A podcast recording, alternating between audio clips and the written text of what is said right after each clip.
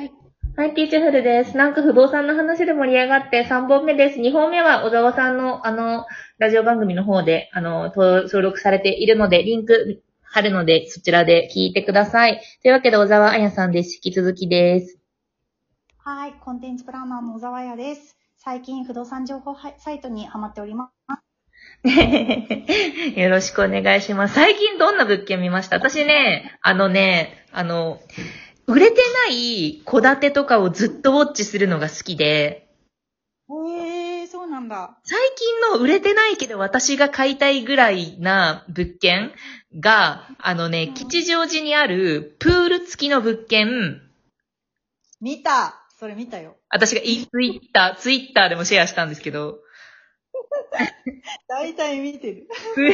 プール付きの物件、吉祥寺徒歩7分、で、あの、炎症がね、150平米ぐらい広くて、で、あの、3階にプールがありますっていうやつでね、有名な建築家のデザインです。しかし、これは6800万円なんですよ。これ、価格的には吉祥寺徒歩7分、この面積ではありえない価格ですが。どうせ、どうせ体験不可なんでしょそう、再建不可。そう、再建築不可なんですよ。わかるよ、大体。でもなんかさ、本当に、なんか私もピーチフルさんも不動産情報サイト好きすぎて、大体さ、価格とさ、間取りと平米数でさ、うん。と駅徒歩でさ、最寄り駅、駅徒歩でさ、なんとなくさ、条件わかるようになったよね。わかる。あの、再建築不可。しかも、あの、設置が足りてないんですよ。あのあ。前方道路に対して、もうでも本当に20センチぐらいなのね、足りてないのが、設置が。そうなんだ。で、その物件の目の前が駐車場なんですよ。えー。だから、私はそこの地主と交渉して、数十センチ譲ってもらえれば、高めにふっかけられたとしても、500万とかって数十センチで言われたとしても、譲ってもらえさえすれば資産価値が爆上がりするけど、って思いながら見てる、それは。なんか私の、なんか家庭のね、話を、あの、すると、なんか私はフリーランスの個人、個人事業主、うん。早期準備中で、夫は会社員なんですよ。うん。で、まあ、その、まあ、まあ、IT 企業なんだし、私もフリーランスなんで、基本在宅勤務で、出社義務がない状況なんですね。うん。うん。じゃあ、郊外で、ちょっとやや広めの物件を無理なく探すかって、この間ね、玉川学園前まで見に行ったの。玉川学園、え、何線？玉川学園前って。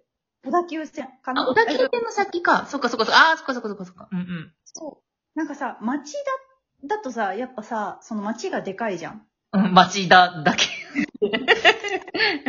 うんその子育てを加味して、なんかやや自然に溢れた、い一駅手前の方がいいかなと思って見に行ったの。うんうん。もうなんかやっぱりなんかちょっとまだ、難しいのかなと思って、うんうん。見たことは良かったんだけど、うん。すごい自分の中の整理が、なんかその要件整理が、うん。とか、そのプライオリティがクリアになった。なった？うん。なるほどね。ここには暮らせるか暮らせないかという観点で街を見てっていうことですか？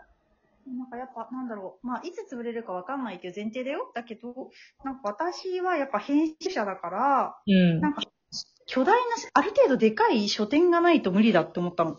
あなんかその通勤時間とかは別にさ、どうせさ、ツイッターしてるからさ、別にどうでもいいんだよ。だけど、なんかやっぱその、なんかふと思いついた時に、なんか資料をすぐに買いに行ける、アマゾンも待てない、今すぐやりたい、読みたい、みたいになった時に、ー。うん。なんか書店がないと無理だなと思ったの。あー、なるほどね。うん。ピーチフルさんはどうですか？私は飲み屋、飲み屋と文化。なるほどな。うん、なんか私話し合う人がいる土地じゃないと無理なんですよね。そっかそっか。うん、だから結構、郊外のニュータウンとかってなると、その世代で繋がる感じになるじゃないですか。その同じぐらいの子育て世帯みたいな、結構学校のクラスに近い感じだと思うんですけど、でも、あ、そう。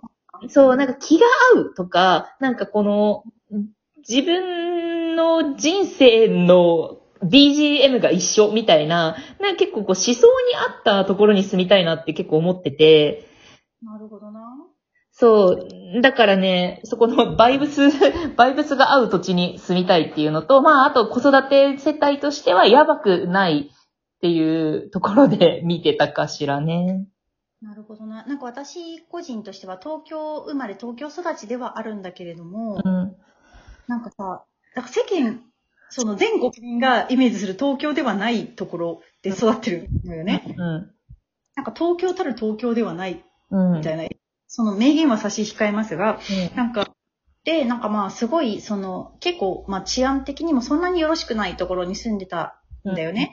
だから、なんか両親は多分、そのなんかまあ23区内で、まあマンションを買い、みたいな達成感はあったと思うんだけど、結果として、なんか私がなんかその、いじめられるリスクとかも含めて、結局中学受験をさせてもらったので、うん、なんか、相殺されてないみたいなのを子供ながらに思ったわけよ。うん。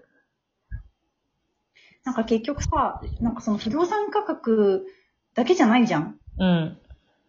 思うとなんか私もうだうだ結局決めかねている。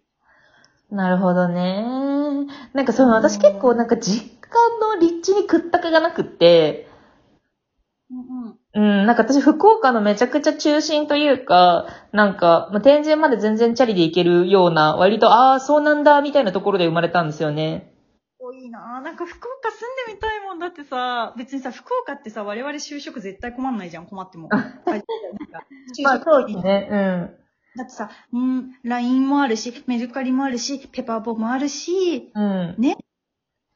なんか、いろいろあるじゃん、IT 企業が。まあ、あと、結構みんなミーハーだから、メディアの仕事とかも結構あるんですよね、福岡。うち、母親は福岡でフリーライターして、で、うん、母親の友達も今もなんか新聞社とかそういうので繋がっている文化の人々を見ると、結構ね、居心地は良さそうだったりしますね。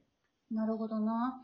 なんか今なんかすごいエリアを迷ってしまうのは、これはなんかさ、名言は差し、言えないけど、名言はしないよ。なんかそれはさ、なんか私と同じ条件の人が不愉快になってしまうかもしれないから、一個人の感想だよ。うん。なんか私東京生まれ東京育ちなんだけど、うん。大学が埼玉だったの。あー。で、その時にすごいフラストレーションがあって、うん。ななんかさ、まあ、片道で、でまあまあ、すげえ、なん、なんで東京生まれ東京育ちなのに私はなんかよくわかんない。さいその大学の近くでもない中途半端に中間地点を取って西船橋に住んでたんだみたいな。西船橋やば。いや、西船橋を馬鹿にしているわけではないけれど、でもなんかその屈託を持って西船橋に住むっていうのがやばいなと思いました。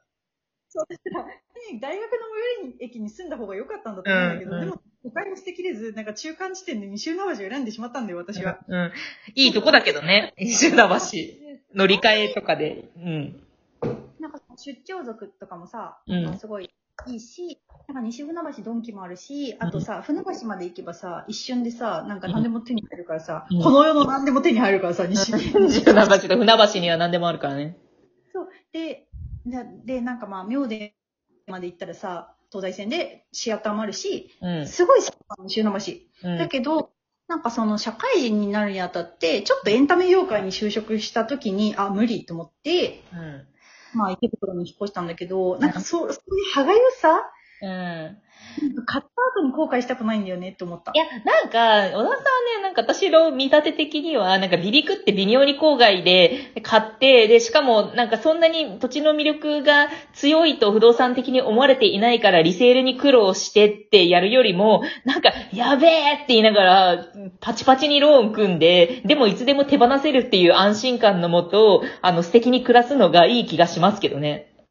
さあ、でもさ、零細個人事業主だからさ、わかいんないやいやいや。でもそれ分かんなくなったら売れるっていうのが一番いいじゃないですか。だって、郊外で、なんか例えばじゃあ2000万円で戸建てを買えましたってなっても、その2000万円永遠に手放せない、あの、戸建てだった場合って、かなり負債じゃないですか？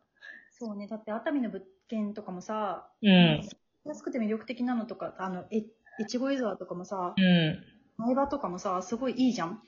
だけどやっぱなんか結局その値段で売られてるってことはやっぱいろいろ大変なんだろうなって思うよね。うん、思う。そうっすよ。だから、結局なんか、うーん、で、だからデポジット的なさ、マンションって別になんか永遠に住むっていうよりも、なんかそこに居住権を得るみたいな感じでさ、まあ、流動的に考えるのがいいんじゃないかなと思いますけどね。なるほどな。メルカリ感覚で家を買っちゃおう。みたいな感じだねですですです。手堅く売りやすいものを欲望のままに買って、うまく合わなかったらメルカリで売っちゃおうみたいな感じで家を買うってことね。そうそう。全然いけると思いますよ。だ東京の、なんかもう明らかじゃないですか。何に価値があって何に価値がないのかとか。うん、なるほどな。もうなんかさ、ほんとさ、個人自由の質はマジ収入仮想通貨ばりに上位するからさ。仮想通貨。そうもうあ、もうじゃあピーチフルも言ってたよね。だからなんかすごい、あの、本当にさ、なんか、うん、難しいなと思ってて。でもそれはなんか銀行が貸してくるね、貸してくれる値段の家を買えばいいだけなのではと思いますけどね。それがいくらなのかっていうのを見て、じゃあどこに買えるのかですよね。って思うと思うんですけど。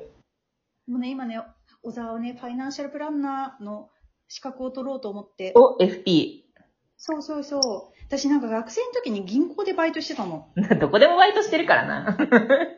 でもバイトしてる。で、なんかその時になんかいろんな人のさ、なんかさ、こう、まあ、お悩み相談みたいなのが、なんか普通にお客さん窓口とかで入ってくるのね。うん。で、それを聞いてたから、なんかちょっと人の暮らしと、そうんの、持参状況みたいなのは、そう普通に興味があって、うんうん。あ取るから、FP 勉強するからさ、じゃあ宅建持ってるピーチフルさんがとさ、一発。私なんかデスノートのリュークの目みたいな感じでさ、見ればその人のさ、収入とかさ、資産状況がさ、わかる目が欲しいなって思う。ゲスな話。てかもうそんな、ゲスの話は。で、えっと、今さ、ほら、トークルームがね、終わりつつ終わる。でもそれがわかんないとさ、雑談しててもさ、何前提で話してるのかわかんなくないって思う話題が多いよね。